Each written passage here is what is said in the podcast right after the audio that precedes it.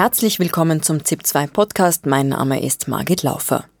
Zwei Stunden lang hat der russische Präsident Wladimir Putin in seiner Rede an die Nation heute über die russische Wirtschaft und gesellschaftspolitische Themen gesprochen. In gut zwei Wochen steht seine Wiederwahl an, an der wohl kaum jemand zweifelt. Heute hat er weder mit großzügigen Wahlversprechen noch mit Drohungen gegen den Westen gespart. So spricht Putin etwa über die Gefahr einer atomaren Eskalation und seine Vorhaben, die russische Rüstungsindustrie weiter hochzufahren. Welche Gefahr geht derzeit von Putin aus? Darüber spreche ich mit dem Politologen und Politikberater Nico Lange. Er ist Sicherheitsexperte der Münchner Sicherheitskonferenz, war für die Konrad-Adenauer-Stiftung lange in Kiew und war auch stellvertretender Bundesgeschäftsführer der CDU. Herr Lange, ist diese Rede Putins heute in erster Linie ein Zeichen an seine Wählerschaft? In gut zwei Wochen findet die Präsidentenwahl statt. Oder ist es doch eine klare Botschaft an den Westen? Es war eine Rede, die nach innen gerichtet war an die Menschen in Russland und im Grunde ein Sammelsurium aus Versprechungen, warum es bis zum Jahr 2030, das ist ja das Ende des nächsten äh, Terms für Wladimir Putin, warum es bis dahin toll wird in Russland und warum man bis dahin gut leben kann. Man stellt sich unweigerlich die Frage, was hat Putin eigentlich in all diesen Themen in den letzten 25 Jahren gemacht? Und er zählte eben auch sehr viele innenpolitische Versprechungen auf ist für ihn damit sozusagen auch außer Frage, dass er in gut zwei Wochen wieder gewählt wird? Und wie nehmen das die Russen auf, dass er offenbar ohne jegliche Zweifel von seiner Wiederwahl ausgeht? Die Russen wissen, dass sie keine Wahl haben. Und sie wissen auch, dass es so ist, wie das in der sowjetischen Tradition von sogenannten Wahlen war, dass schon feststeht, wer wie viel liefern muss, aus welcher Region Russlands und dass es dann nur noch darum geht, ob jetzt 90 oder 91 oder 92 Prozent Wladimir Putin gewählt haben. Das ist, glaube ich, jedem in Russland klar. Warum war es für Putin dann heute wichtig, seine Wählerschaft auf diese Wahl einzuschwören?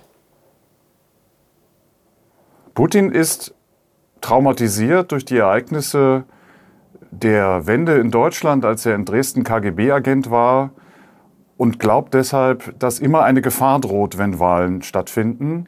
Das hat man auch gesehen. In Russland gab es die letzten großen Proteste nach Parlamentswahlen. Auch weil, die waren zwar auch entschieden, aber es gab trotzdem Proteste. Und ich glaube, er will alles im Keim entsticken, keinerlei Bewegung aufkommen lassen. Deswegen hat er ja auch keine anderen Kandidaten zugelassen und die Oppositionsführer ausgeschaltet oder ins Gefängnis gesteckt. Also Putin geht auf Nummer sicher bei dieser Wahl. Eine Gefahr, die Putin heute auch groß und breit skizziert, ist vor allem jene aus dem Westen, wie er sagt. Putin warnt heute die NATO-Staaten davor, Bodentruppen in die Ukraine zu schicken, wie es der französische Präsident Macron Anfang der Woche in den Raum gestellt hat. Putin bringt den Einsatz von Atomwaffen ins Spiel. Einmal mehr muss man sagen, wie groß ist denn die Gefahr, die derzeit von Putin ausgeht? Ja, die Gefahr, die von Putin ausgeht, ist die seines imperialen Strebens, ein Mann, der schon lange der Diktator Russlands ist und offenbar jetzt in Geschichtsbüchern lebt und seine historische Mission verwirklichen will, das ist wirklich sehr gefährlich, weil er dafür militärische Gewalt anwendet. Dass er den Ball der unglücklichen Äußerung des französischen Staatspräsidenten aufnimmt, das war erwartbar. Aber er hat in dieser Rede letztlich nichts anderes gesagt, als er es auch in seiner Kriegserklärung an die Ukraine und in den Tagen zuvor gesagt hat. Also er benutzt das nukleare Potenzial Russlands und die Raketen, um uns Angst zu machen, um seinen Krieg gegen die Ukraine damit aus seiner Sicht abzusichern. Sie sagen, es war eine unglückliche Äußerung von Präsident Macron. Er hat dafür auch ähm, keine Unterstützung von anderen Partnerstaaten bekommen. Warum unglücklich? Weil es einerseits richtig ist, nichts auszuschließen und nicht dem Gegner, also Putin, die ganze Zeit zu sagen, was man alles nicht macht. Diesen Fehler machen ja andere ständig. Aber andererseits, wenn Macron so eine Äußerung macht an einem Tag, wo er ein Gipfeltreffen hatte mit vielen Staats- und Regierungschefs aus Europa und das ist nicht abgestimmt, dann zwingt er sie dazu, in ihren Ländern jeweils zu dementieren und dann demonstriert man Uneinigkeit. Und Putin genießt es natürlich, wenn es Uneinigkeit gibt in Europa und versucht, diese noch zu vergrößern. Gerade wenn es um die Ukraine geht, hat es aber eigentlich in den Tagen und Wochen davor schon die große Einigkeit gegeben und die gibt es auch nach wie vor, die Ukraine zu unterstützen. Man möchte hier geeint auftreten, um Putin sozusagen auch eine, eine Grenze sozusagen in der Ukraine zu setzen. Erkennen Sie eine Strategie der europäischen Staaten? Es gibt eine grundsätzliche Einigkeit, dass man die Ukraine unterstützt und dass man Putin verweigert, seine militärischen Ziele zu erreichen. Und das ist ja auch gelungen. Und Putin konnte jetzt ja keine militärischen Erfolge verkünden, auch in dieser Rede nicht. Äh, und wird das möglicherweise auch bis zu den sogenannten Wahlen jetzt nicht schaffen. Aber diese Strategie, Putin erreicht seine militärischen Ziele nicht, die reicht ganz offenkundig nicht aus. Und es besteht schon eine unterschiedliche Auffassung dazu bei Staaten, vor allen Dingen in Europa, ob man die Ukraine jetzt so ausstattet, dass sie sich militärisch durchsetzen kann und was dafür notwendig ist. Und es wäre gut, wenn man in dieser Diskussion in den nächsten Tagen und Wochen weiterkommt. Was bedeutet weiterkommen? Was äh, würden Sie sich hier konkret vorstellen oder auch wünschen? Die Ukraine muss die russischen Streitkräfte in der Ukraine schlagen und das muss man auch so deutlich aussprechen. Das ist der einzige Weg, um dieses imperiale Streben Wladimir Putins zu stoppen. Und wenn man das nicht macht, dann ermutigt man ihn zu weiteren Schritten. Und das haben wir, glaube ich, auch an der russischen Rhetorik der letzten Tage und Wochen gemerkt. Putin sendet Wahlwerbespots in diesem Wahlkampf, wo Odessa als russische Stadt bezeichnet wird. Er hat Transnistrien dazu aufgefordert, um russische Hilfe äh, zu bitten. Also seine Ambitionen sind vollkommen klar. Die Frage an uns ist, was tun wir, um Putin von diesen Schritten abzuhalten und ihn in der Ukraine zu stoppen?